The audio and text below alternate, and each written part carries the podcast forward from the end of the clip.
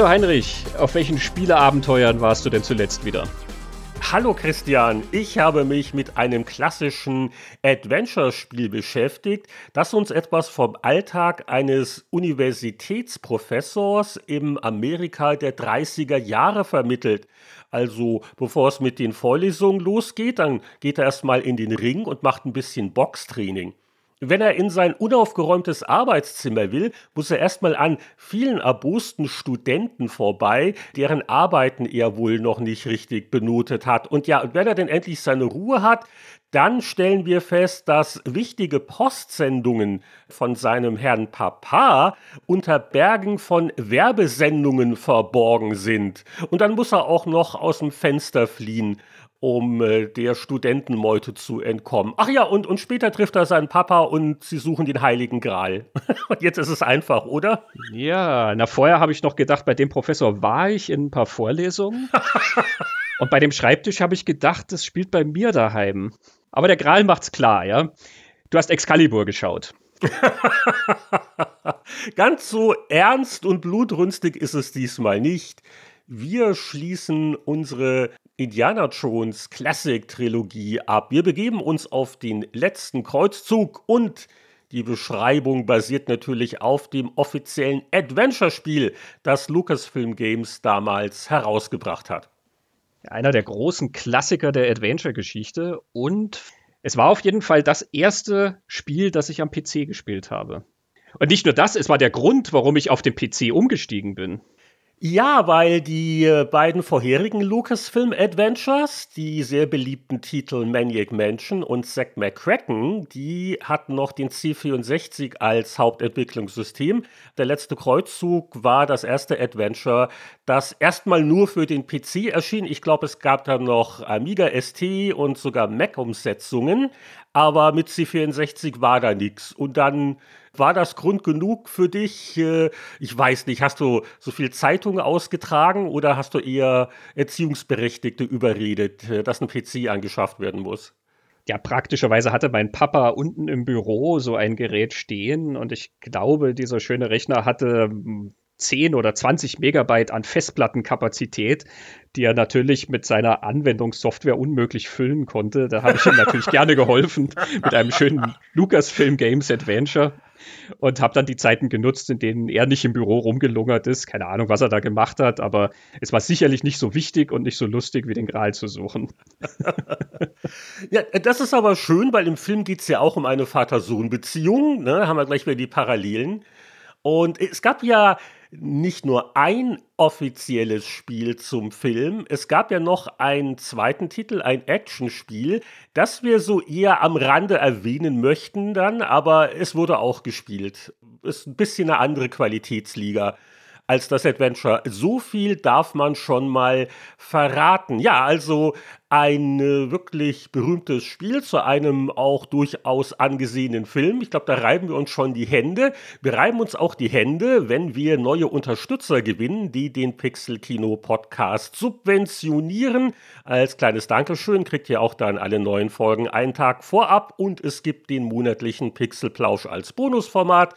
Schaut mal vorbei bei steadyhq.com slash pixelkino.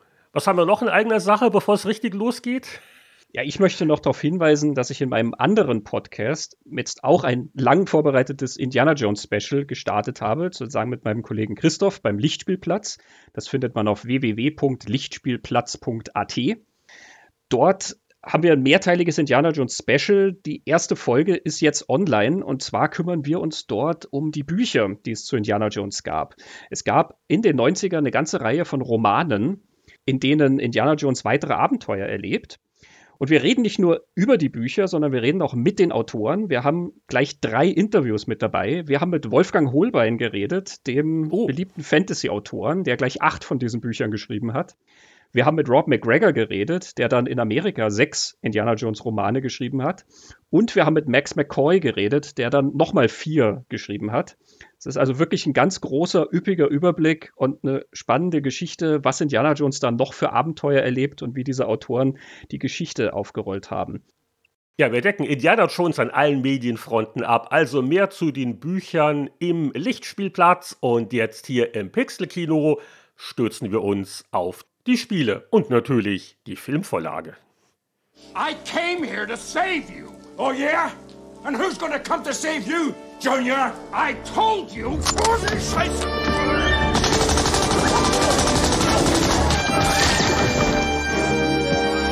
Don't call me Junior. Indiana Jones und der letzte Kreuzzug aus dem Jahr 1989. Heinrich, du hast schon erwähnt, es ist eine Vater- und Sohn-Geschichte und für mich war es das tatsächlich, weil ich mit meinem Vater den Film damals im Kino gesehen habe, Ende 1989.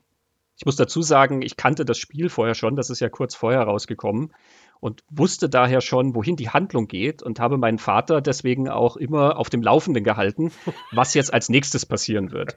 Ich bin mir sicher, er war mir sehr dankbar über diesen Überblick. Der beliebte Archäologe Indiana Jones trifft da tatsächlich auf seinen Vater. Sein Vater, der große Gralsgelehrte, der auf der Suche nach dem Gral leider verschütt gegangen ist, so wie das Objekt selber. Indiana Jones wird also gerufen und muss hinterher, um nicht nur den Vater, sondern auch den Kelch zu finden.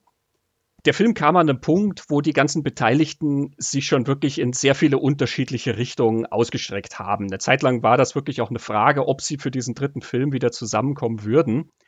Spielberg hat ja nach Indiana Jones und der Tempel des Todes eine Reihe von ernsteren Filmen gemacht. Er hat die Adaption von Die Farbe Lila nach dem mit dem Pulitzerpreis ausgezeichneten Alice Walker Roman adaptiert. Er hat Das Reich der Sonne gedreht.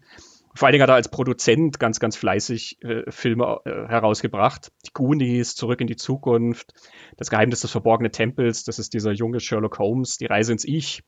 Auch Animation, Pfeifel der Mauswanderer oder mit George Lucas zusammen in einem Land vor unserer Zeit oder die TV-Serie Unglaubliche Geschichten. Ist also ein sehr rühriger Mensch zu der Zeit schon gewesen. George Lucas war auch nicht gerade unterbeschäftigt. Er hat nicht nur mehr Star Wars produziert, es gab da diese Ewok-TV-Filme, es gab eine ganze Serie zu den Ewoks, es gab eine Droids-Zeichentrickserie zu den Droiden. Er hat aber auch eine ganze Reihe von Filmen gemacht. Bekannt ist zum Beispiel der Fantasy-Film Willow oder Die Reise ins Labyrinth, diese Puppen-Fantasy von Jim Henson. Er hat aber auch ein bisschen arthausigere Filme produziert. Ähm, von Francis Ford Coppola hat er die Biografie Tucker gemacht. Er hat äh, von Godfrey Reggio Povacazzi diesen meditativen, bildgewaltigen Film produziert. Und Harrison Ford hat sich umgeschaut, dass er andere, ernstere Rollen äh, annimmt. Der einzige Zeuge von Peter Weir oder Mosquito Coast, auch von Peter Weir. Oder Die Waffen der Frauen, eine Komödie, in der er also unterschiedliche Facetten gezeigt hat. Sie hatten aber alle dann doch die Anregung, dass sie wieder zurückkommen mit dem ganzen Team und an diese Indie-Erfahrung anknüpfen. Und das war sicherlich, weil sie Indie so viel zu verdanken hatten und weil sie auch so viel Spaß bei den Indie-Filmen hatten. Es war aber auch, weil Indiana Jones einfach so ein unglaublicher Erfolg war. Das VHS-Tape von Raiders of the Lost Ark kam Ende 1984 heraus und wurde zum meistverkauften Tape aller Zeiten. Davor war die Nummer 1 Jane Fondas Aerobic.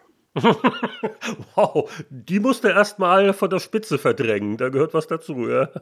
Ja, also meine Mutter hatte Jane Fondas Training, aber nicht Jäger des verlorenen Schatzes, nur um das einzuordnen. Also das liebe Geld hat da wohl auch eine Rolle gespielt, nicht nur die Liebe zum Material. Sagen wir es mal so, wenn das nicht erfolgreich gewesen wäre, hätten wir wahrscheinlich länger auf einen dritten Teil gewartet. Nicht? Die Ideensuche zum dritten Indiana Jones, die gestaltete sich dann schon ein bisschen schwieriger. Da gab es sehr viele unterschiedliche Ideen. Eine Variante der Geschichte, die im Rennen war, war ein Skript von Chris Columbus. Chris Columbus war der Autor von Gremlins, der von Steven Spielberg produziert wurde, der dann später auch als Regisseur von Kevin Allein zu Hause und von den ersten beiden Harry Potter Filmen bekannt wurde. Chris Columbus hat dieses Skript geschrieben The Monkey King, Indiana Jones and the Monkey King. Ist auch unter dem Titel Indiana Jones and the Lost City of Sun Wukong herumgegangen. Das beginnt in Schottland in einem Spukschloss, wo Indiana Jones so einen Mord aufklären muss. Und es stellt sich dann heraus, dass in dem Mörder ein Geist wohnt. Also das ist so eine Besessenheitsgeschichte dann als Auftakt sozusagen. Und in der Haupthandlung fährt Indiana Jones dann mit, zusammen mit einer Forscherin nach Afrika, wo sie auf der Suche nach so einem legendären Pygmäenstamm sind. Und da kommt dann dieser Affenkönig herein. Das ist eine sehr populäre Figur aus der chinesischen Mythologie. Das Monkey King Skript ist wirklich sehr, sehr abgefahren. Da gibt es dann sogar eine Sequenz mit einem Panzer. Das ist was, was dann zu Last Crusade auch sozusagen übernommen wurde, aber mit Affen. Die Affen ziehen sich dann die Nazi-Uniform an und steuern diesen Panzer herum. Wir haben bei Jäger des verlorenen Schatzes über Symbole geredet und wie Steven Spielberg sozusagen diese Nazi-Symbolik bricht. Ich glaube, Affen, die einen Panzer steuern, einen deutschen Panzer, äh, wären sehr deutlich gewesen. Es ist ein bisschen schade, dass wir das nie sehen durften.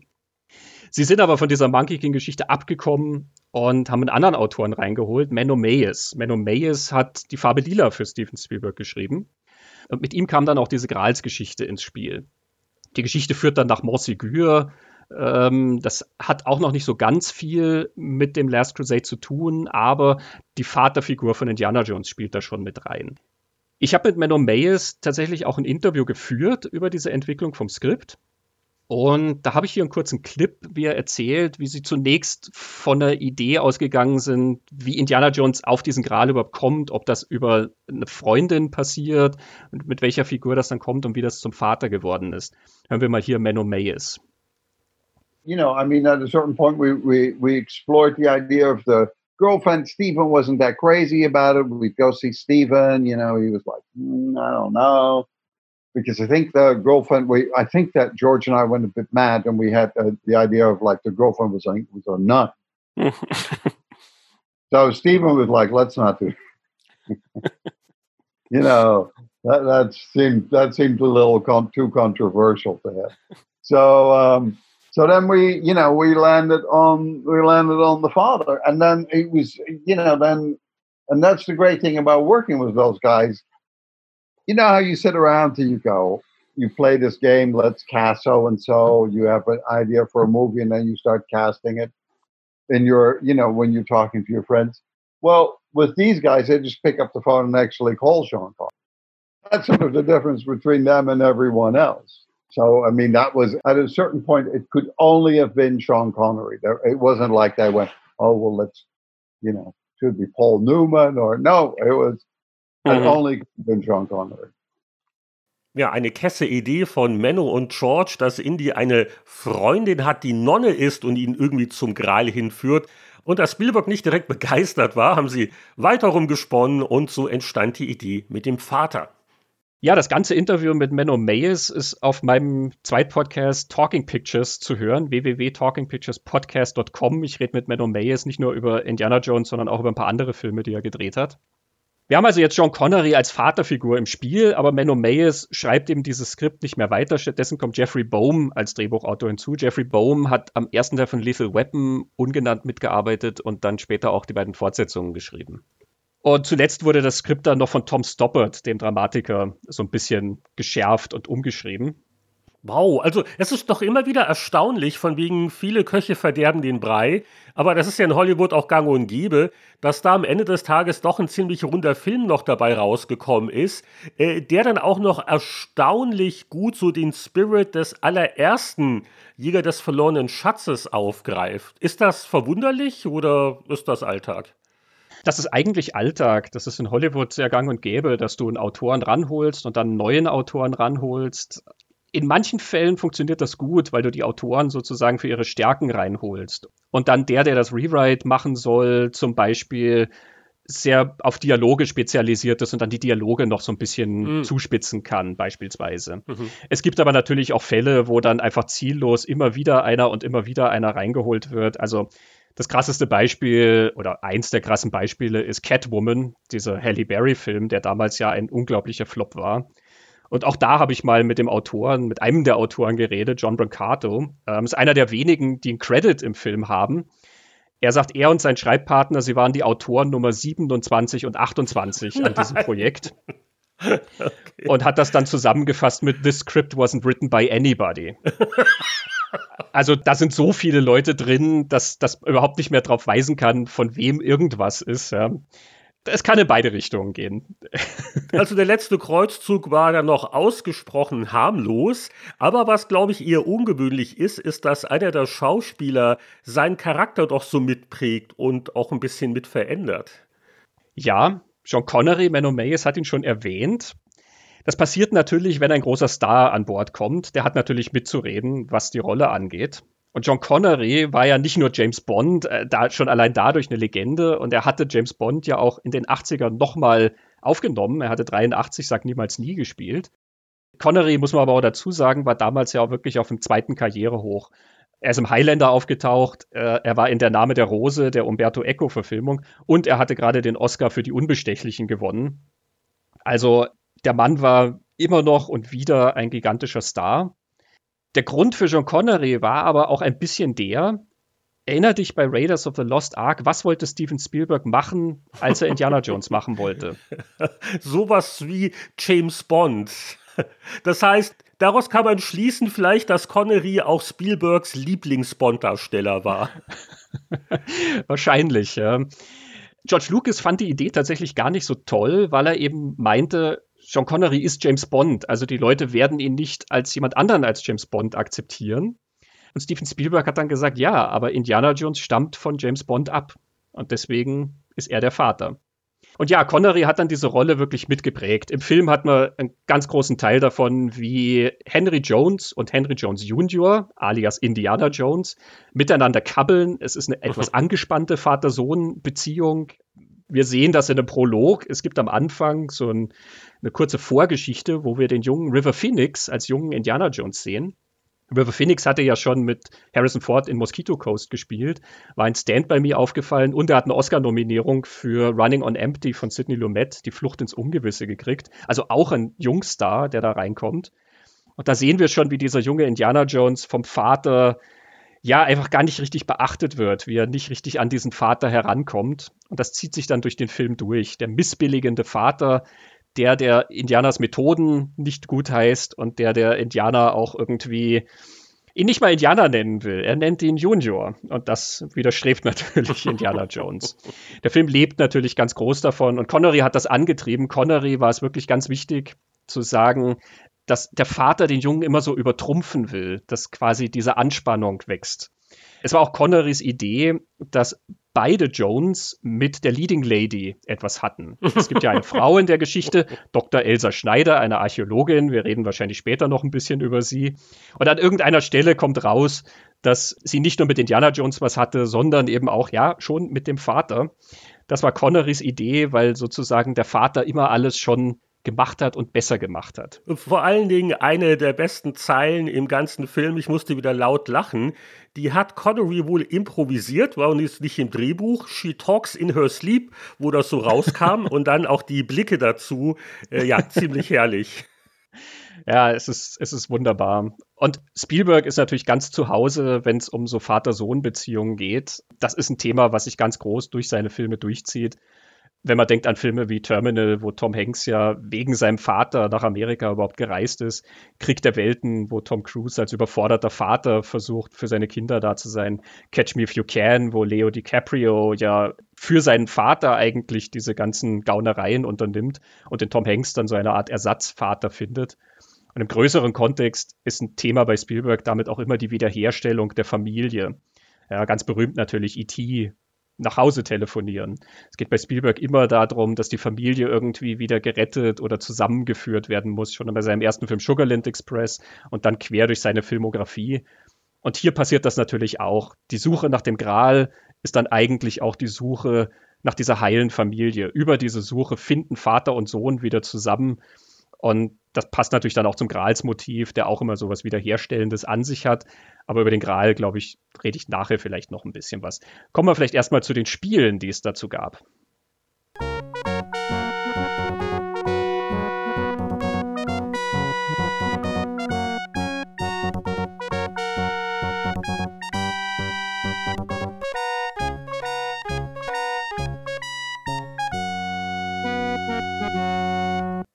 Ja, genau zwischen dem US- und dem Deutschland-Kinostart vom letzten Kreuzzug erschien im Juli 1989 das Adventure Indiana Jones and the Last Crusade.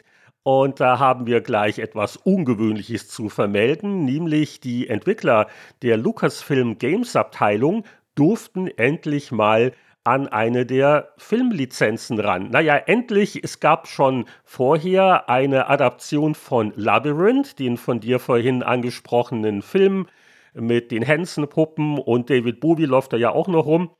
Aber das war jetzt natürlich schon eine andere Liga, Indiana Jones. Und da wurden auch gleich drei, ja, so All-Star-Designer der Spielerabteilung damit beauftragt, dieses Projekt gemeinsam zu leiten.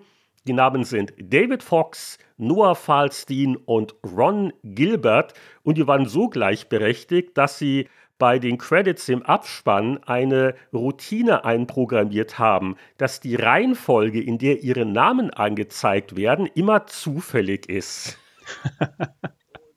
Also das war schon mal ungewöhnlich, dass es ein Triumphirat gab, das aber harmonisch wohl auch zusammengearbeitet hat. Ich habe vor ein paar Jahren ein Interview mit den Herren geführt für eine Gamestar-Reportage. Es gab einen gewissen Zeitdruck. Man wollte natürlich relativ nah zur Filmveröffentlichung mit dem Spiel rauskommen. Aber es war auch nicht so ein Fall, wo man gesagt hat, es muss genau an dem Termin da sein, koste es, was es wolle. Den Entwicklern wurde schon eingeräumt, dass sie sich die nötige Zeit nehmen, um ein Qualitätsspiel zu machen, was ja dann auch dabei rausgekommen ist. Also intern begann man mit der Entwicklung im September 1988. Und es war der, tatsächlich der Film schon abgedreht zu dem Zeitpunkt. Ne? Ja, aber als die Entwicklung begann, hatten sie nur das Drehbuch. Also sie konnten sich den Film wohl erst relativ gegen Ende ansehen. Und ich weiß nicht, sie hatten sicher auch noch Setbilder oder weiß der Geier was zur Hand.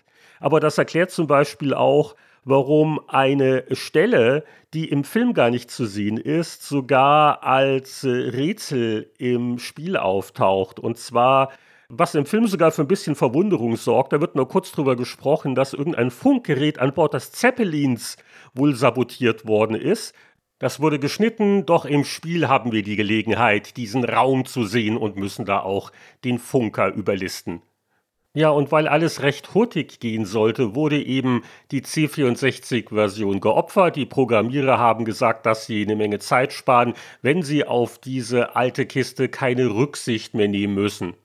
Da kam dann auch der Gedanke daher, zu sagen, was machen wir denn mit den armen 8-Bit-Kindern, die es noch gibt? Und da hat man vor allen Dingen sorgenvoll auf Europa geblickt. Denn während in den USA so 889 es schon relativ klar war, dass der PC jetzt hier auch im Heimbereich übernimmt, war das in Europa noch ein bisschen anders. Der englische Markt, der war noch sehr mit 8-Bit-Geräten äh, verwurzelt und so entstand dann der tolle Plan zu sagen, hey, neben diesem PC-Adventure machen wir auch noch ein weiteres separates offizielles Spiel zum Film. Das nennen wir The Action Game. Und äh, das erschien, glaube ich, sogar so etwa einen Monat äh, vor dem Adventure. Ähm, US Gold hat das in England produzieren lassen bei einem Entwicklungsteam mit dem Namen Tiertex. Und ja, die hatten schon was mit den ähm, nicht gerade überwältigenden Umsetzungen von Temple of Doom zu tun, von denen wir letztes Mal gesprochen hatten. Ja, Kontinuität ist ja wichtig. Ne? also zwei grundverschiedene Spiele, so rein dann auch von der Schachtel her nicht ganz so leicht auseinanderzuhalten, weil beide hatten glaub, verschiedene Filmmotive auf der Packung. Und bei Lucasfilm Games hat man auch von Fällen gehört, wo dann Leute versehentlich das falsche Spiel gekauft haben. Überleg mal, du glaubst, du hast das tolle neue Adventure erworben und dann ist da irgend so ein, so ein Krücken-Action-Spiel drin. Ja, auf dem Action Game war ja Indiana Jones auf dem Pferd äh, mit der Pistole, glaube ich, vorne drauf. Ne? Und auf dem Adventure hattest du das äh, Duo aus Harrison Ford und John Connery. Das sah dann auch ein bisschen gesetzter sozusagen aus. Ja, zurück zum Adventure. Schon mal die Wahl des Spielegenres war sehr gut, denn wir haben hier wirklich erstmals den Fall, wo das Spiel sehr, sehr stark nicht nur an den Film erinnert, sondern wo man also ganze Sequenzen nachspielt. Es gibt teilweise Dialoge aus dem Film. Die wichtigsten Schauplätze sind alle da und man spielt eine Geschichte vom Anfang bis zum Ende, inklusive eben dem Abspann und dem Ritt in den Sonnenuntergang. Ja, und wie spielt man das nun? Also das Point-and-Click-Adventure heißt so, weil man mit der Maus auf Dinge pointet, zeigt und so baut man quasi Befehle. Man klickt erst unten auf ein Wort wie untersuche oder ziehe oder rede mit. Und dann klickt man in der Spielgrafik auf das Detail, auf das sich dieses Kommando bezieht Das äh, klingt jetzt alles sehr läppisch, aber überlegt mal, wer in den 80ern aufgewachsen ist, äh, eben mit C64 und Co., also diese, diese Art der Bedienung es war schon was sehr Ungewöhnliches und hat das Spielen doch erleichtert, weil man zuvor bei Adventures immer in der Regel englische Sätze tippen musste. Also was heute eine Google-Suche ist, waren damals die Text-Adventures. Nur, waren die sogenannten Parser, also die Programmteile, die die Eingaben des Spielers verstehen wollten, die waren oft nicht so wahnsinnig verständig, was sicher auch eine Limitation der Hardware lag, teilweise auch eine Limitation der Programmierer. Auf jeden Fall das Point-and-Click-Adventure, das, das ging so los, so Mitte der 80er Jahre. Da gab es so Vorreiter wie äh, Déjà-vu, dann natürlich ganz berühmt Maniac Mansion, eben von Lucasfilm Games aus dem Jahr 87 und auch auf dem Entwicklungssystem dieses Adventures basiert quasi Indiana Jones und der letzte Kreuzzug. Und das Resultat war ein äh, benutzerfreundliches Spiel und auch ein Spiel, sage ich mal, dem es gut getan hat, dass man auf den PC umgestiegen ist, denn ich weiß ja nicht, was ihr damals hattet, sogar vielleicht schon EGA-Grafik. Auf jeden Fall, die, die Auflösung war halt höher, als das zuvor bei den C64 Adventures der Fall war.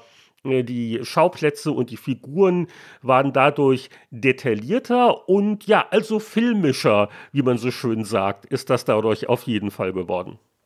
Ja, Sierra hat auch mit einem Point-and-Click tatsächlich experimentiert zu der Zeit. Es gab diese etwas übersehenen Manhunter-Games, die so ein etwas eigenwilliges Point-and-Click-Interface hatten.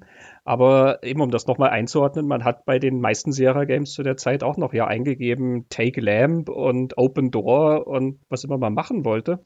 Und wie ungewöhnlich dieses Point-and-Click von Last Crusade ist, äh, merkt man, wenn man sich den Testbericht in der ASM von damals anschaut wo drei Tester alle schreiben, dass das doch etwas einschränkend und irritierend ist, dass man nur Sachen anklicken kann und eben nicht von sich aus irgendwas eingeben kann und herausfinden kann, was man macht. Die empfanden das also tatsächlich als Einschränkung im Spiel. Also du würdest heute ja nicht mehr auf den Gedanken kommen. Dass damit aber durchaus knifflige Rätsel möglich sind, das zeigt eben der letzte Kreuzzug, was also auch nicht immer so ganz leicht ist. Und eine Besonderheit möchte ich noch erwähnen, bevor wir uns hier in die Diskussion wagen. Dieses Entwicklertriumvirat hat sich auch schon Gedanken gemacht aufgrund der Vorlage nach dem Motto, ja, also Indiana Jones ist Action. Das Spielgenre Adventure ist ja eher ein Geruhsames, wo man nachdenkt und Lösungen findet. Und deswegen hat man auch ein paar Innovationen eingebaut. Also es gibt äh, gewisse Action-Elemente, zum Beispiel die Flucht vom Zeppelin im Flieger es gibt als alternative Möglichkeit, gewisse Situationen zu meistern, äh, Boxkämpfe, die äh, teilweise auch gar nicht so leicht sind, übrigens inspiriert von den Schwertkampfduellen im C64-Klassiker Sid Meier's Pirates. Und es gibt auch zum ersten Mal in einem Lucasfilm-Adventure ein Dialogsystem. Also Indiana Jones äh, kann versuchen, sich aus einigen Situationen herauszuquatschen und äh, das Ganze ist nicht immer so ganz rund. Ähm, so manche Spielelemente sind besser gealtert als andere. Ich sag nur Labyrinthe, die konnten ein bisschen frustrieren. Aber man hat sich wirklich Mühe gegeben, man hat sich was einfallen lassen und man hat offensichtlich versucht, der Vorlage gerecht zu werden. Und gerade dieses Dialogsystem hat einen großen Anteil daran, dass man eben diese Actionsequenzen tatsächlich auch vermeiden kann. Wenn man sich lang genug hinsetzt und knobelt, muss man tatsächlich keine dieser Actionsequenzen spielen. Wenn man dann mit Soldaten zum Beispiel redet, äh, die einen irgendwie verdächtigen, Gibt es irgendeine Gesprächskombination, die man verwenden kann, um diesen guten Mensch davon zu überzeugen, dass das total seine Gerechtfertigung hat, dass man hier ist? So kommt man dann um diese Faustkämpfe herum. Auch diese Zeppelin-Action-Sequenz muss man eigentlich nicht spielen, sondern wenn man halt früher abgeschossen wird, dann kommt man halt durch mehr Wachposten wieder durch. Also man kann so eine Mischung dann damit machen. Und das erhöht natürlich den Spielspaß auch sehr, weil es den Frust verhindert, dass du vor einer Geschicklichkeitssequenz sitzt, bei der du nicht weiterkommst und deswegen im Adventure nicht weiterkommst, weil du ja eigentlich knobeln willst und nicht kämpfen. Ja, und was passiert, wenn Indiana Jones dann seinen Faustkampf vielleicht verliert? Äh, das ist eine gute Frage. Äh, kann man Indy sterben lassen? Da gab es wirklich ein Gipfeltreffen. Die drei Designer haben mit Steven Spielberg und George Lucas sich hingesetzt in das Skywalker Ranch, um einfach solche Sachen mal anzusprechen. Was dürfen wir, was dürfen wir nicht? Und da hat man Spielberg sehr entspannt erlebt. Der meinte, ach ja, kein Problem, lass den Indie nur sterben. Ich bin da nicht so. Und die Anekdote ist auch die, dass Spielberg sogar noch mit Ideen kam, Dinge, die überhaupt nicht im Film sind. Oh, dieser Nebenschauplatz in Südamerika, das könnte man vielleicht auch noch andocken. Und da überleg mal, dann hast du die Aufgabe als Spieleentwickler diplomatisch rüberzubringen, dass das eine tolle Idee ist, Herr Spielberg. Aber angesichts des Zeitrahmens, der uns gesetzt wurde, könnte das ein bisschen zu viel sein. Es gab auch noch andere Ideen, was man mir im Interview dann erzählt hat. Sie wollten vielleicht auch mal was noch machen aus dieser Motorbootverfolgung in Venedig. Das wäre noch eine Actionsequenz mehr gewesen, aber äh, da hat die Zeit einfach nicht gereicht. Und die letzte Anekdote war noch vom Noah Falstein, Immer eine gute Frage. Hat Spielberg das selbst gespielt? In dem Fall ein klares Ja, weil Spielberg hat dann bei Falstein mal angerufen, um sich einen Tipp geben zu lassen, weil er mit Venture nicht weiterkam. Ja, das ist fast so gut wie die Powerplay-Hotline, ne? dass man einfach beim Designer selber anrufen kann, sagt, ich, ich hänge hier fest, was muss ich denn da machen im Schloss Brunwald? Also man merkt, Dialoge und Kommunikation sind immer wichtig und das probieren wir jetzt auch bei der Diskussion. This is the second time I've had to reclaim my property from you. It belongs in a museum. So do you. Throw him over the side.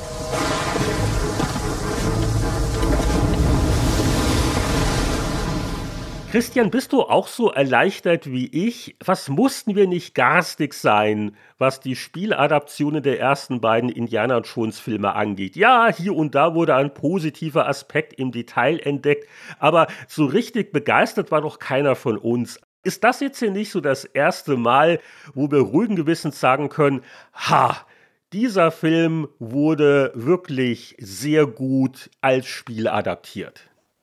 Ja, absolut. Das ist ein Spiel, was die Stimmung einfängt und was dir irgendwie wirklich erlaubt, in diese Geschichte selber einzutauchen. Und ich habe ja schon gesagt, dass ich damals eben das Spiel zuerst hatte und dann immer schon wusste und meinem Vater gesagt habe im Kino, jetzt, jetzt klettert er aus dem Fenster, pass auf.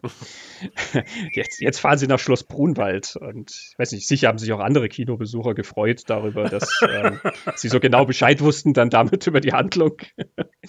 Aber das hat ja wirklich diesen Effekt gehabt, dass ich in dieser Geschichte auch so ein bisschen zu Hause war gewissermaßen. Und wenn ich mir das jetzt anschaue, habe ich auch wirklich so diese Überlegung, das macht so viel Spaß, an dieser Geschichte teilzuhaben. Und in den anderen Fällen, die wir jetzt hatten, wo man halt diesen Spaß ja irgendwie vermisst hat, habe ich mich mal gefragt, was, was erwartet man ja eigentlich von einem Spiel zum Film? Was will man davon? Und diese Teilhabe ist, glaube ich, ein großer Aspekt, dass man das Gefühl hat, man erlebt diese Geschichte in irgendeiner Form selber. Wie siehst du das? Ja, vor allen Dingen, weil es auch so viele nette Andeutungen im Detail noch gibt. Also sie haben sich nicht nur mit der Materie beschäftigt, sie haben auch wirklich sehr kreativ dann noch extra Gags rausgeholt. Also das eine Beispiel gleich am Anfang, wenn Indiana Jones äh, auf dem Universitätsgelände auftaucht, ist er ja klatschnass und er wird halt nur gefragt, was ist denn mit dir passiert? Und dann auch so ein Running Gag im Spiel, ach, ach frag lieber nicht. Und wenn man natürlich den Film gesehen hat, weiß man, das bezieht sich auf äh, die eine Szene noch aus dem Prolog, wo Indy ja das äh, Kreuz von Coronado endgültig geschafft, aber da muss er sich halt auf irgendwelche Kutter in stürmischer See wagen, die dann irgendwann auch untergehen. Und er schwimmt dann also quasi mit dem Kreuz wieder nach Hause oder wie auch immer. Oder Allein so das äh, schwarze Brett bei der Universität, da gibt es halt Anschläge wie 6000 Ratten und 500 Schlangen zum Verkauf von S. Spielberg. Es gibt Szenen, da hilft es, wenn man den Film gesehen hat. Das bringt einem schon eher so ein bisschen drauf. Aber sie schaffen es wirklich, die Filmhandlung als Bühne zu nehmen, aber da wirklich genug eigene Ideen, Gags, Aktionen einzubauen. Also schwierig, so eine Balance hinzukriegen. Ich glaube, hier ist sie wirklich geglückt. Ja, es lohnt sich ja allein die Bibliothek in Venedig zum Beispiel durchzuschauen. Ne? Da hängen dann überall Schilder und auf den Schildern, da wird dann auch mal auf den Architekten äh, Giorgio Lucasi verwiesen oder sowas. Also es sind ganz viele Insider-Witze. Aber ich glaube, was du gerade auch gesagt hast mit dem Running Gag, das ist auch ein großer Teil davon. Sie haben sich nicht nur darauf verlassen, dass das Anspielungen sind, wo du dann dich schlau fühlen kannst und sagen kannst, ah ja, genau, ich weiß, warum man nass ist. Sondern sie machen einen eigenen Gag draus. Ne? Marcus Brody taucht dann immer wieder auf im Spiel und immer ist er nass oder schmutzig oder ich weiß nicht was und dann kommt immer dieser Späh. Warum bist du so? Und da frag lieber nicht. Also Ne, sie greifen das auf und machen dann was, was wieder im Spiel auch trotzdem funktioniert, auch wenn du es eben nicht kennst, die Vorlage, dass du Solo spielen kannst. Das glaube ich, wenn du es als narratives Element siehst, das ist, glaube ich, ein ganz wichtiger Teil von diesem Erlebnis. Was mir nur aufgefallen ist, es ist jetzt nicht das leichteste Spiel. Man hat doch jetzt nicht das Gefühl, sie haben jetzt verzweifelt versucht, das so massenmarkttauglich zu machen. Das ist schon äh, zu Beginn sind da schon gleich ein paar, ich will nicht sagen garstige Rätsel dabei, aber dass äh, du erstmal halt das Tagebuch finden musst, das geht noch. Aber dann, wenn du die Wohnung von Henry vom Vater besuchst, sehr schön, wie sie diese Szene aus dem Film umgesetzt haben. Im Rahmen der grafischen Möglichkeiten kann man gut wiedererkennen und dann schubst du so dieses angelehnte Bücherregal um und dann ist da halt hinten, sind da so drei Pixel in einem etwas helleren Braun als das dunklere Braun des Regals. Und das ist ein wichtiger Klebestreifen, die man dann in der Universität in was tunken muss und dann kriegt man erst einen gewissen Schlüssel. Das sind Sachen, die aus heutiger Sicht so ein bisschen aufstoßen. Ich glaube, zu der Zeit, das war so das normale Adventure Light oder diese Suche nach pixelgroßen Gegenständen. Ja, wobei man ja die Funktion hatte mit was ist, dass man dann drüber gehen kann und das Spiel zeigt dir, wo Hotspots sozusagen ja, die, sind. Ja, dieses ne? Abmausen, also, das, das Abgrasen, genau. Ähm, das, wobei auch das noch ein bisschen umständlich war. Also es war eine Weiterentwicklung des Maniac Mansion Benutzersystems, aber die Bedienung wurde dann bei späteren Spielen, also wie der Monkey Island Serie, dann noch weiter verfeinert. Hier ist es immer noch so ein bisschen, also Klick auf was ist und dann musst du aber wieder zum Schauen dann noch einen extra Klick machen. Wirkt auch aus heutiger Sicht ein bisschen umständlich, aber es ist eigentlich immer noch gut spielbar. Absolut, ja. Es ist rückwirkend irgendwie irritiert, wenn man dann gewohnt ist, wie Monkey Island und so weiter funktionieren, dass du hier immer extra dieses Was ist und so dafür anklicken musst. Aber ähm, es ist dann doch sehr komfortabel, man gewöhnt sich schnell dran. Und es gehört dann einfach dazu, denke ich. Sie machen es einem ja dann doch nicht extra schwer, sozusagen, durch die Spielmechanik, sondern es beschränkt sich dann doch darauf, dass sie dir eben gewisse Sachen vorenthalten wollen im Spiel, gewisse Rätsel schwerer machen wollen und sowas. Und das ist ja dann auch äh, Teil des Spaßes an dem. Ich glaube, was auch sehr angenehm ist oder was ein großes Vergnügen ist, ist die Tatsache, dass du diese Filmsituationen hast und aber ein bisschen sozusagen selber erforschen kannst und es manchmal dann eben ja auch andere Aspekte gibt. Ne? Also was mir ja unglaublich gut gefallen hat, ganz zum Schluss im Film, wir spoilern jetzt, das hat eh jeder gesehen, ähm, Indy findet den Gral, aber der Gral geht ja verloren, er fällt dann in diese Erdspalte. Und Dr. Elsa Schneider fällt gleich hinterher. Und Indy kann sich aber gerade noch retten. Er wird von seinem Vater ja gerettet. Und damit ist der Gral aber verloren. Im Spiel hast du ja dann die Möglichkeit, okay, zu sagen, das war's mit dem Gral.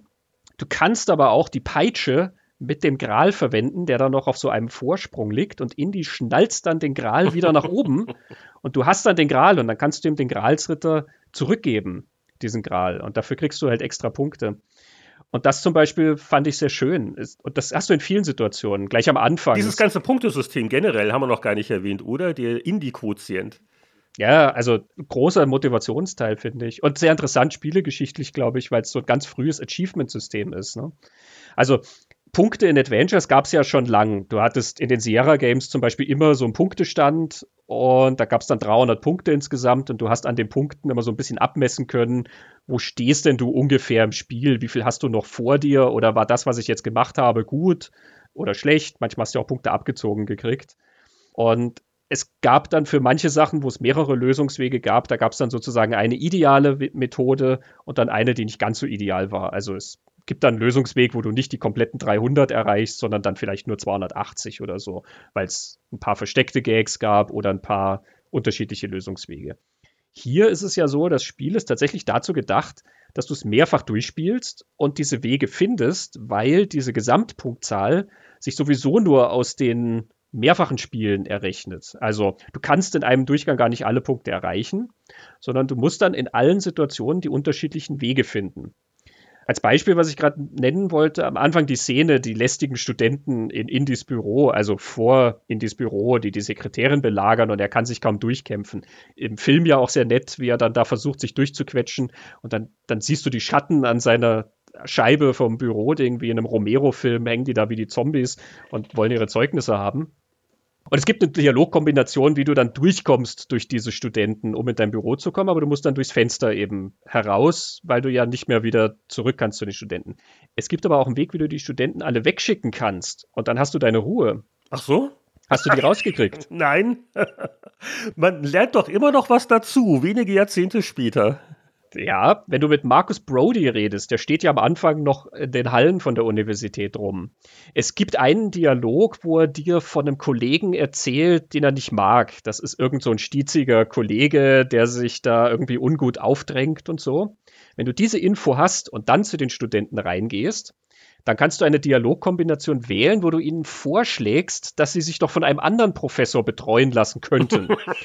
Und dann fragen sie, naja, wer will das? Und dann sagst du genau diesen Namen, den du ja jetzt von Marcus Brody gelernt hast und sagst, ja, der Professor so und so, äh, der ist da gerne zu bereit und der freut sich schon. und dann gehen die Studenten alle und das Büro ist leer und dann kannst du ganz normal auch da wieder rausgehen. Und das gibt zum Beispiel extra Punkte, weil es eine eigene Lösung ist. Das zum Beispiel ist total charmant, dass du diese Möglichkeiten hast, das zu erforschen und das zu finden. Oh, und noch zum Thema liebevolle Adaption. Das Grals-Tagebuch von Henry Jones Sr.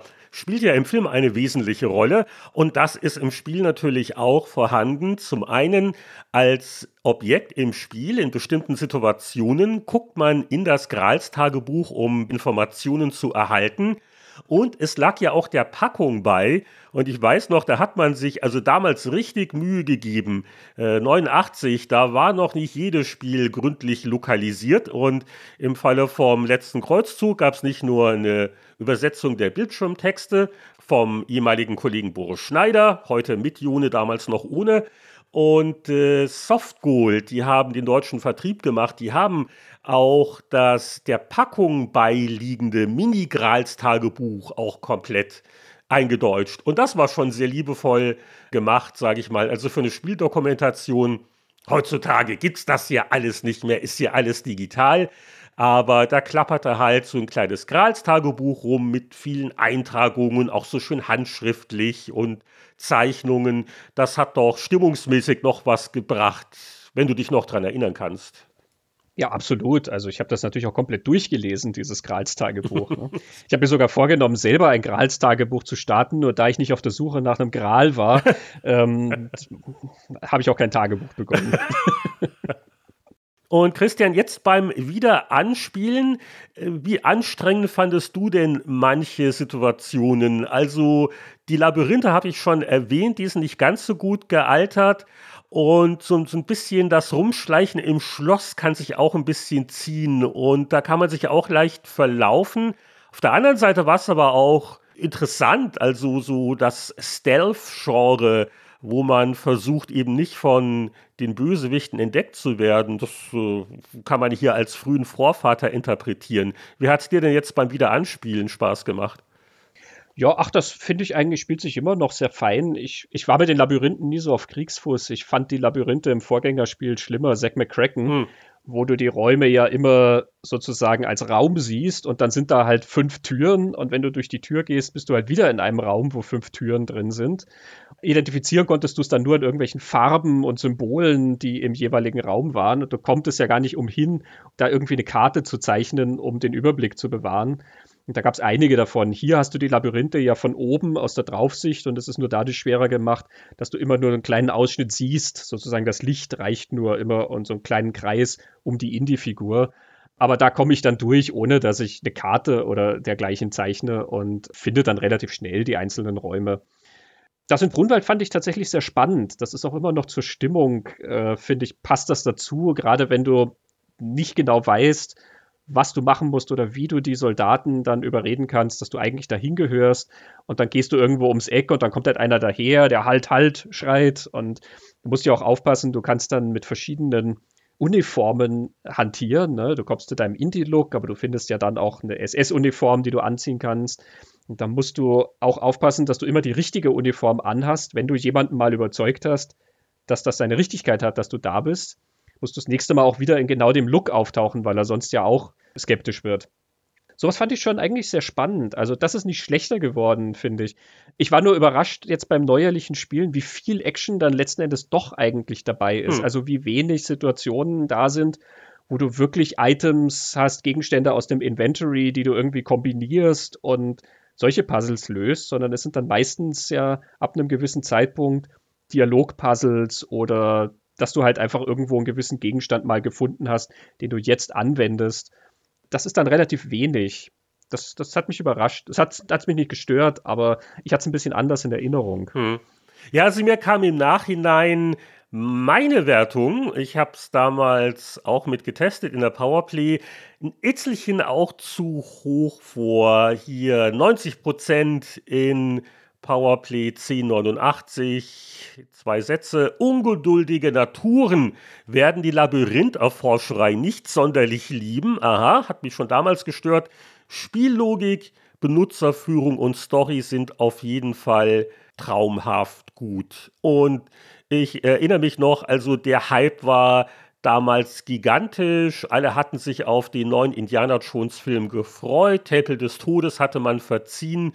Und du hast ja schon gesagt, Sean Connery war eine ganz große Nummer, den fand jeder irgendwie cool. Und allein die Vorstellung, dass Connery, der ja zu dem Zeitpunkt auch nur zwölf Jahre älter war als Harrison Ford, also dass Connery den Papa von Indy spielt und die Erwartungshaltung war gigantisch.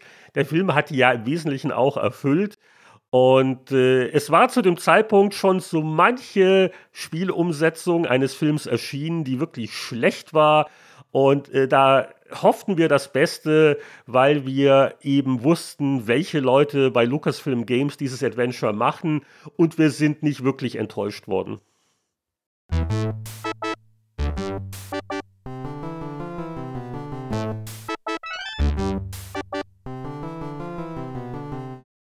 Ja, das Spiel gefällt uns immer noch erstaunlich gut. Der Film sowieso ist es, glaube ich, keine große Überraschung. Können wir gleich noch einordnen, wie wir ihn sehen im Indiana Jones Classic Gesamtwerk. Aber was mir beim Wiederansehen des Films aufgefallen ist, ist Christian, du bist doch heute unser großer geografischer Experte, denn ja sieht man ganz genau auf der Karte, wo Burg Brunnenwald zu finden ist, wo ja Indiana Jones Papa von den Nazi-Schuften gefangen gehalten wird.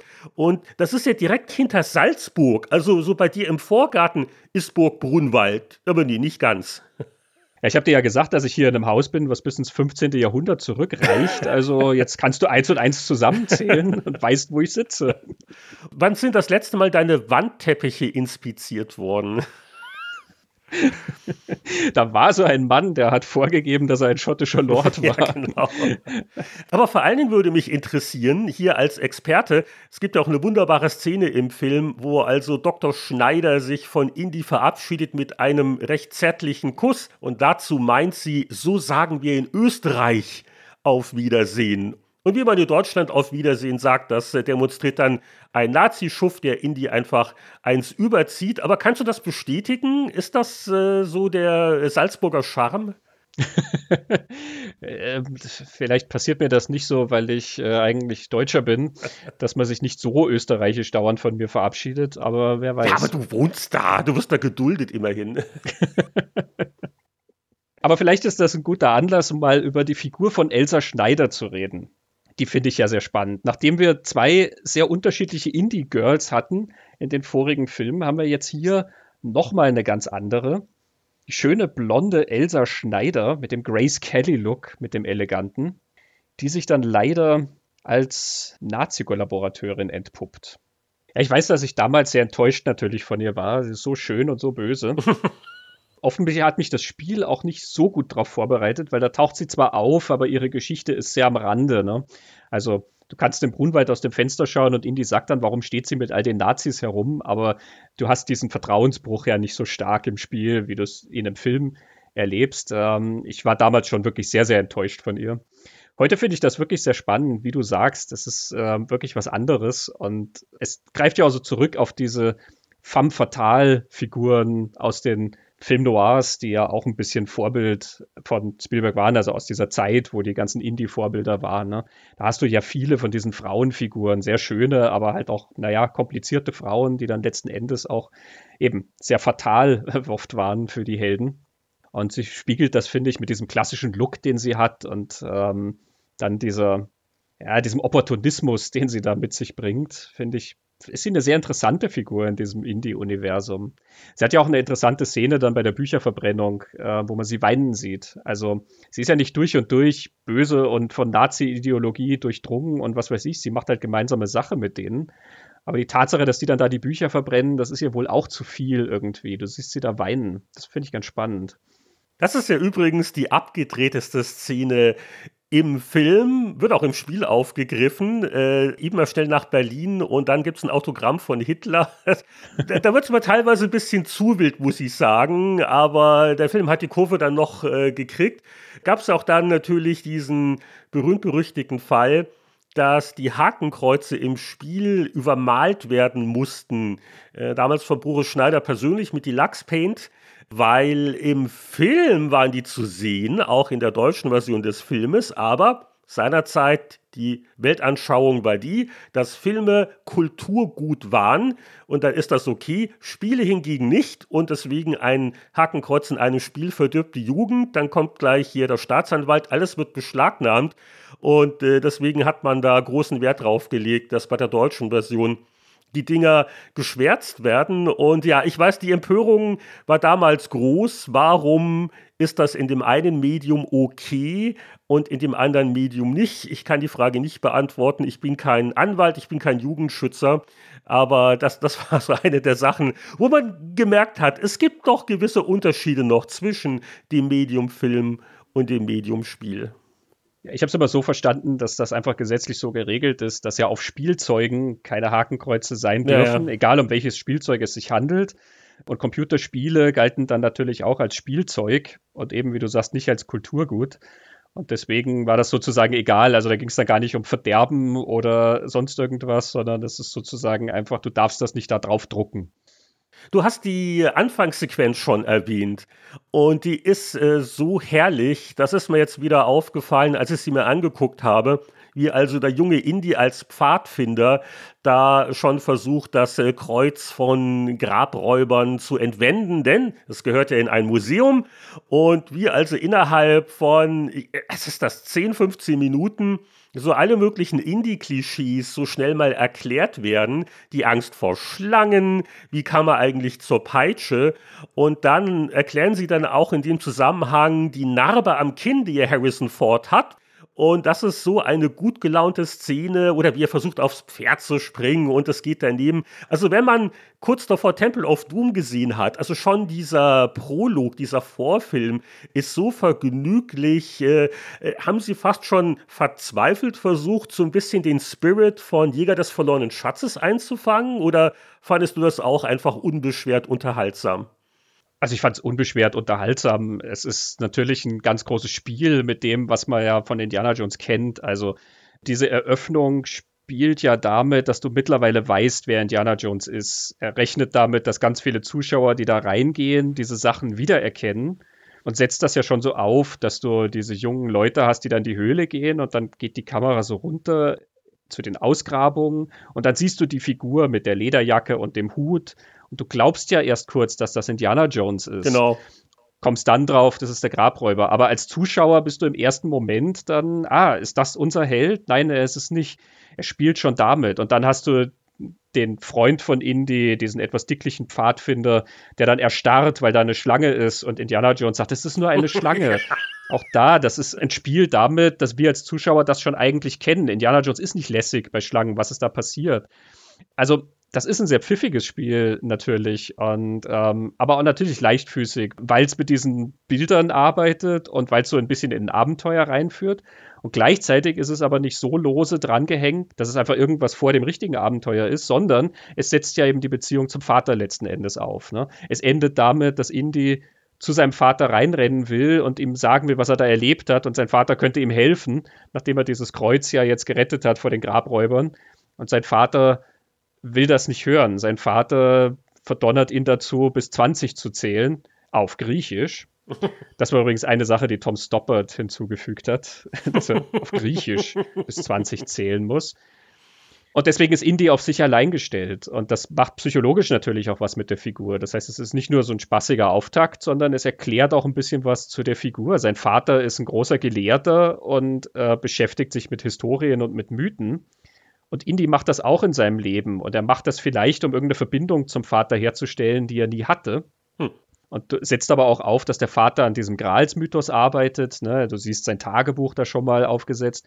Ist also sehr geschickt auch angebunden dann an diese späteren Sachen. Und das ist halt wieder das Geschick von Spielberg, wie er alle diese Sachen zusammenfügt, dass da gleich mehrere Sachen passieren. Du kriegst auch mit, wie Indy seinen Kampfgeist kriegt, ne, von diesem Grabräuber, der dann sagt, heute hast du verloren, Kleiner, aber das muss dir ja nicht gefallen. Und den Hut, den kriegt er auch von ihm. Genau, er kriegt ja das Outfit eigentlich von dem, ne? aber genauso eben diesen Geist, den Indiana Jones ja immer hat, dass er eigentlich nicht immer der Sieger ist, zwangsläufig, aber er ist immer der Kämpfer. Äh, das muss dir ja nicht gefallen. Egal, was ihm passiert, er rappelt sich wieder auf und kämpft weiter. Also, da passiert sehr viel in diesen Sachen. Ja? Und das ist tatsächlich George Lucas gewesen, der das vorangetrieben hat, diesen Prolog der vielleicht damals schon ein bisschen diese Idee hatte, dass er dann diesen jungen Indiana Jones erzählen mag, wie er es ja dann mit der TV-Serie gemacht hat. Spielberg war erst skeptisch und hat sich dann aber darauf eingelassen. Ja, und wie ist dieser Prolog in dem Adventure-Spiel umgesetzt worden? Äh, nicht wirklich. Die Entwickler mussten sich äh, doch auf einige Schlüsselsituationen und Schauplätze beschränken. Also spielbar ist dieser Prolog nicht im Adventure, aber es gibt dafür eine sehr schöne gemachte Intro-Sequenz, wo so die wichtigen Namen, die Opening Credits eben auf den Zirkuswaggons zu sehen sind. Also auch da Liebe zum Detail und Ganz kurz müssen wir jetzt doch das Actionspiel noch erwähnen, denn da gibt es ein paar Levels, wo sogar der Prolog spielbar ist, wo also der junge Indy als Pfadfinder ein bisschen in der Gegend rumhüpft und auf Seilen klettert und dann auch äh, auf den Waggons herumspringt, also immerhin Mühe gegeben, aber also richtig viel Spaß macht uns dieses Actionspiel von US Gold aber nicht. Ja, es ist halt so ein Plattform-Game sozusagen, wo man dann vor sich hin tappt durch die Höhlen und Seile hoch und runter klettert und mal über einen Abgrund springt und dann sind da irgendwelche Schufte, die auf einen schießen mit Gegenständen und es passiert leider einfach sehr häufig, dass man stirbt, ohne dass man wirklich was für kann, dass man so das Gefühl hatte, ah, ich hatte das jetzt wirklich unter Kontrolle. Ein Element zum Beispiel ist ja die Tatsache, dass ich Indy den Kopf stoßen kann, wenn er hüpft und mit dem Kopf an die Decke kommt, was so ziemlich überall der Fall ist. Und das zieht dir dann Energie ab. Und deswegen kommt man nur sehr, sehr mühsam voran irgendwie es ist gar nicht so schlecht, wie man meinen könnte. Also es ist, man kann schon mehr spielen als Temple of Doom, finde ja. ich. Und hat schon ein bisschen mehr. Das sind die Maßstäbe, auch, du. der, also man, man, hat ja auch das Gefühl, dass man sozusagen, wenn man sich ein bisschen hinsetzt, dann kommt man ja auch ein bisschen weiter und erforscht noch ein bisschen, ist vielleicht neugierig, was da noch passieren könnte, welche Levels dann vielleicht noch kommen und so. Aber es ist so ein bisschen zu lahm und zu hakelig, als dass es einen wirklich motiviert, das immer wieder anzuspielen, oder? Wie geht dir das? Ja, es gibt auch da wieder Unterschiede, was die Versionen angeht. Wir haben uns also drei angeguckt. Also absoluter Müll ist eigentlich so die Amiga Atari ST-Version, wo es eben sehr viele von den unfairen Stellen gibt, wo sich das alles recht zäh steuert. Besser als Temple of Doom Amiga, aber äh, freiwillig spielt das heute keiner mehr.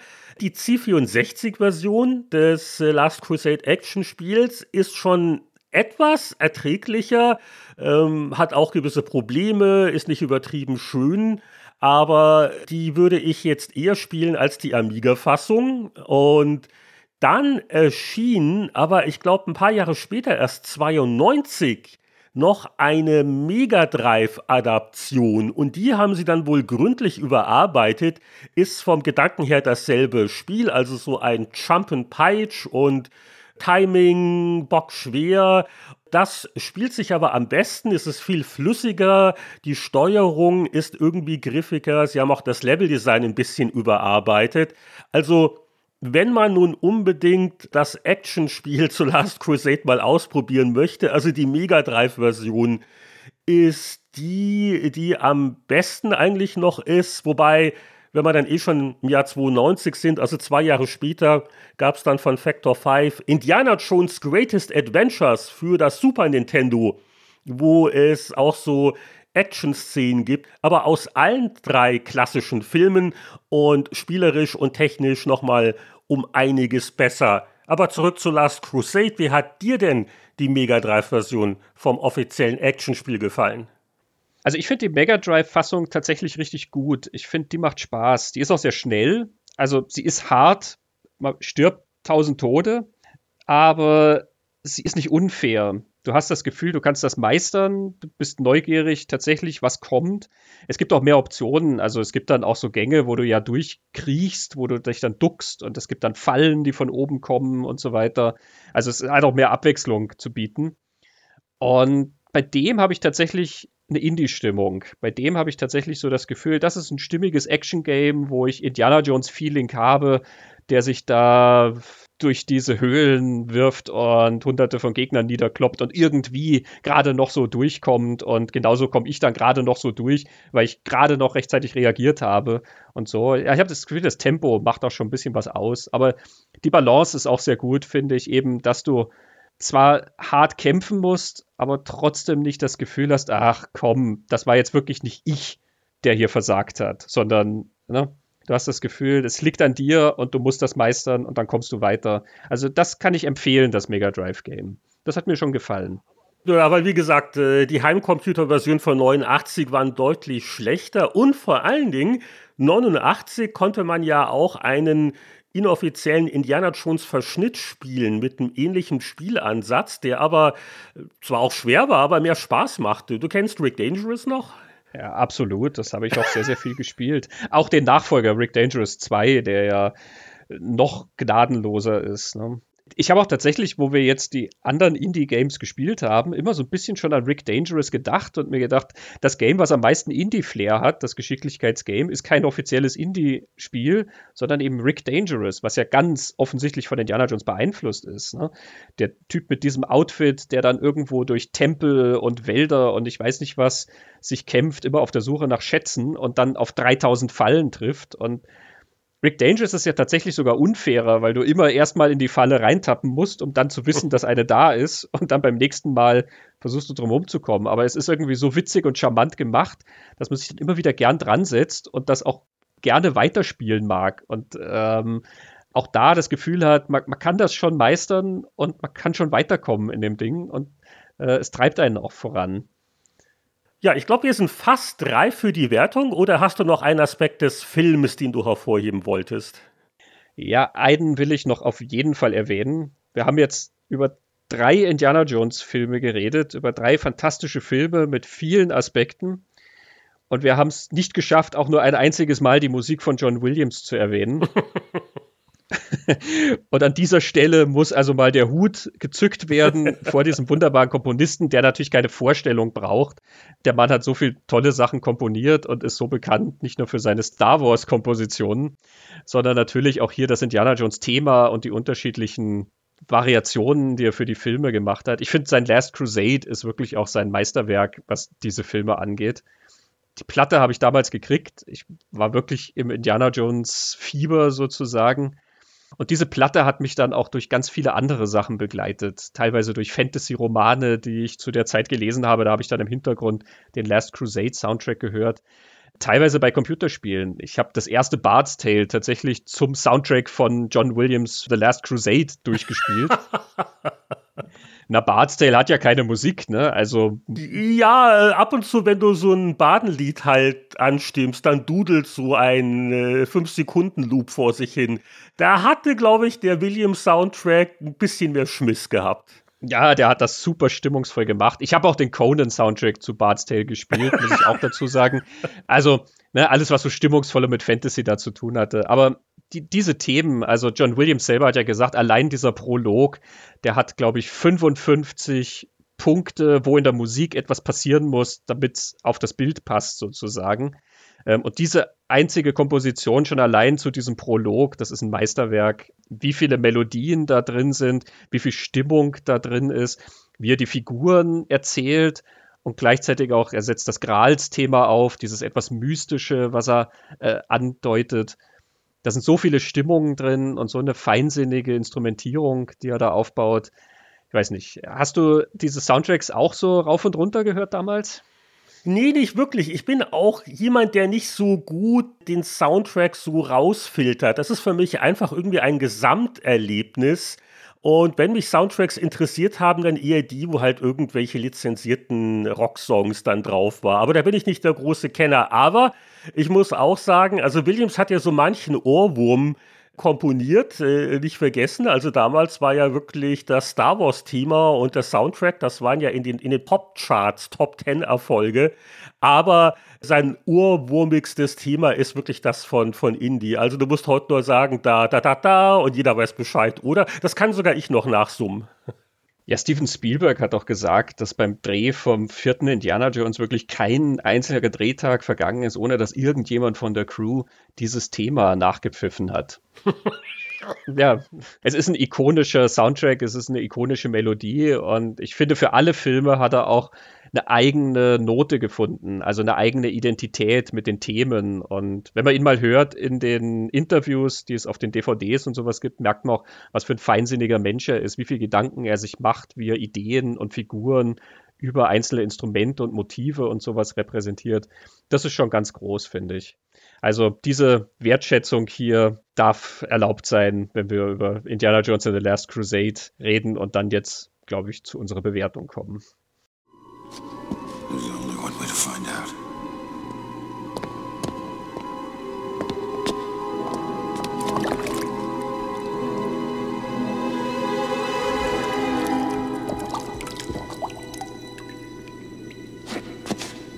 You have chosen wisely. Die spannendste Frage beim Pixelkino lautet ja immer, welche Variante unseres innovativen, höchst präzisen Wertungssystems haben wir uns einfallen lassen? Da übergebe ich an den Wertungsmeister Christian. Wir sagen ja immer the good, the bad and the ugly, aber das verbinden wir natürlich immer mit irgendwas, was aus dem Film stammt. Ja, und da habe ich Grale, Grale, noch und nöcher zu bieten. So viele Grale. Also, warum überhaupt jemand danach sucht, wie viel Grale oder ist der Plural Grals? Ich hätte jetzt auch Grale gesagt, aber ich bin jetzt nicht unbedingt ein Experte. Ich habe auch nur wenige Semester Theologie studiert. Ja, du hättest doch mich vorher über den Gral reden lassen sollen, dann hätte ich dir sagen können, dass der Gral erst einmal gar nichts mit Theologie zu tun hat und auch gar nichts mit Jesus Christus notwendigerweise zu tun Ach, hat. Du kennst dich aus? Ja, ja ich kenne mich da aus. Ich habe vorbereitet und wir sind nicht dazu gekommen. Das ist so ein reiner Mythos? Also ist das nicht auch in der Bibel erwähnt? Nicht wirklich, oder? Also nicht als Gral. Der Gral taucht schriftlich das erste Mal im 12. Jahrhundert auf okay. bei Chrétien de Troyes und wurde aus einem Sagenkreis genommen, der viel mit irischen und walisischen Traditionen zu tun hat. Ah. Und die wandern dann quer durch Europa. Es ist auch die Zeit der Kreuzzüge. Und dann kommen irgendwann christliche Varianten ins Spiel. Und die christlichen Varianten verbinden dann die Symbole dieses Gralsmythos mit den biblischen Geschichten. Zum Beispiel eben den Kelch, der in den keltischen Varianten dann oft auch ein Kessel ist, zum Beispiel der Kessel der Wiedergeburt oder ein Füllhorn oder so. Und der wird dann eben zu diesem Becher, wahlweise vom Abendmahl oder der Becher, mit dem dann das Blut aufgefangen wurde von Jesus Christus. Der Speer, der in den Gralslegenden auftaucht, der wird dann zu dem Speer von Longinus, der Jesus dann in die Seite gestochen hat, um zu schauen, ob er noch lebt. Das sind alles nur Varianten, aber es gibt zig Varianten, in denen diese christliche Symbolik überhaupt keine Rolle spielt und die in völlig andere Richtungen gehen. Da haben wir heute wieder was dazugelernt, könnte man jetzt sagen. Ja, ich äh, könnte da auch noch ganz weit ausholen, aber vielleicht heben wir uns das für einen Pixelplausch auf. Okay, äh, oh, die Sendezeit, ich weiß nicht, ich glaube, das Tonband geht zur Neige. Auf jeden Fall, sowohl im Film als auch in einer Spielszene sehen wir also noch mehr Grale als in einer IKEA-Küchenabteilung. Also deswegen, also um irgendwelche Grale kommen wir heute nicht drum rum. Und es gibt ja eben den richtigen und den falschen Gral. Daraus würde ich jetzt schließen, good ist der echte Gral mhm. und bad ist der mh, hm, leichtsinnig gewählte Gral, äh, dessen Benutzung als Trinkgefäß zu vorzeitigen Alterungserscheinungen führen kann. Aber was ist denn in der Mitte? Was ist unser Ugly? Ja, das ist dann wohl das Kreuz von Coronado, das Artefakt, das am Anfang vom jungen Indy gefunden wird, beziehungsweise es wird eigentlich von dem Grabräuber gefunden. Indy kann es ihm dann entwenden mit dem Satz, es gehört in ein Museum.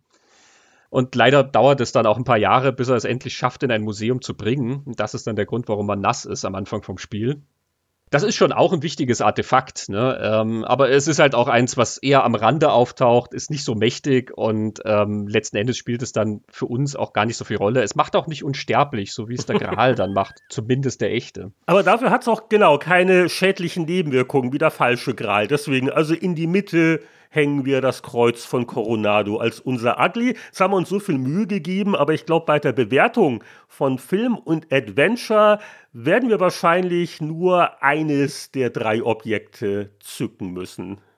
Ja, also das hat man schon, glaube ich, rausgehört in dem, was wir gesagt haben. Subtil zwischen den Zeilen hat man vernommen, dass wir Film und Spiel eher positiv gewogen sind.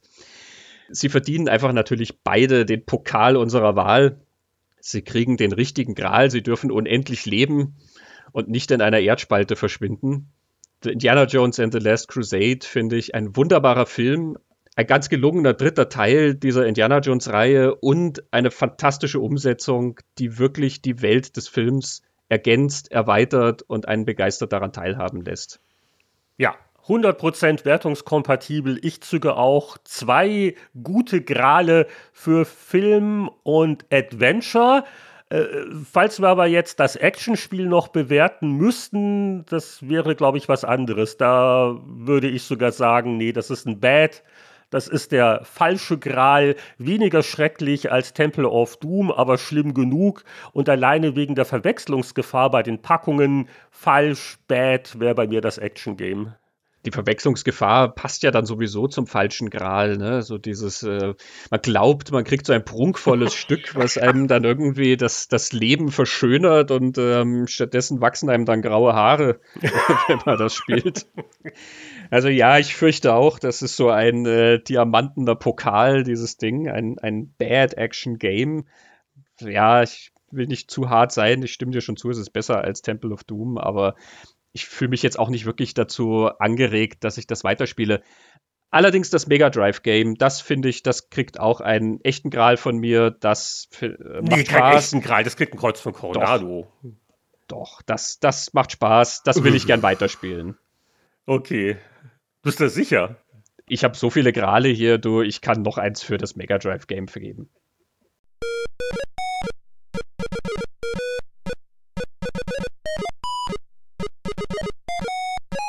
Bevor wir uns verabschieden aus dieser Grals-Debatte, können wir noch kurz darauf hinweisen, wir sind auf Social Media vertreten, auf Facebook, auf Instagram und auf Twitter. Wir freuen uns natürlich, wenn ihr uns auch da folgt und kommentiert unsere Bilder. Und wir sind auf den Podcast-Plattformen natürlich zu finden. Und da unsere Bitte, wenn ihr uns dort nicht nur abonniert, sondern vielleicht auch ein paar Sterne zückt und sich vielleicht ein paar Worte formen in einer Rezension unseres Podcasts, dann hilft uns das natürlich gewaltig. Und damit schließen wir unsere Indiana Jones Trilogie im Pixel Kino ab. Wir melden uns nächsten Monat natürlich wieder mit einem ganz neuen Thema. Ich hoffe, es hat euch Spaß gemacht. Heinrich, vielen Dank für das Gespräch. Bis zum nächsten Monat. Tschüss. Tschüss.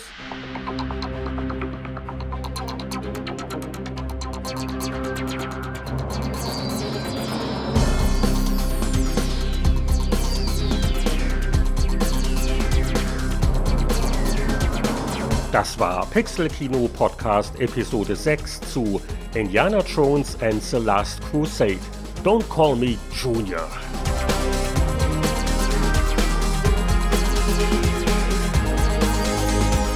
Bevor ihr in den Sonnenuntergang reitet, hier noch ein paar wichtige Programmhinweise. Es gibt eine Webseite pixelkino-podcast.com.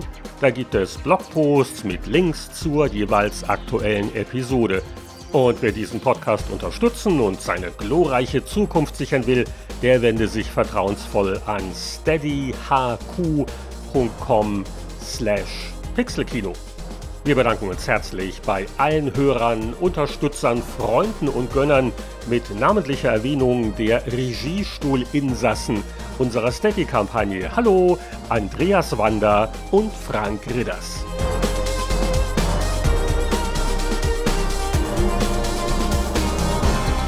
Der Pixel Kino Podcast ist eine Koproduktion von Christian Genzel und Heinrich Lehnhardt. Die Musik stammt von Chris Hülsbeck. Wir hören uns bald wieder bei unserer Begegnungsstätte für Film und Spiel.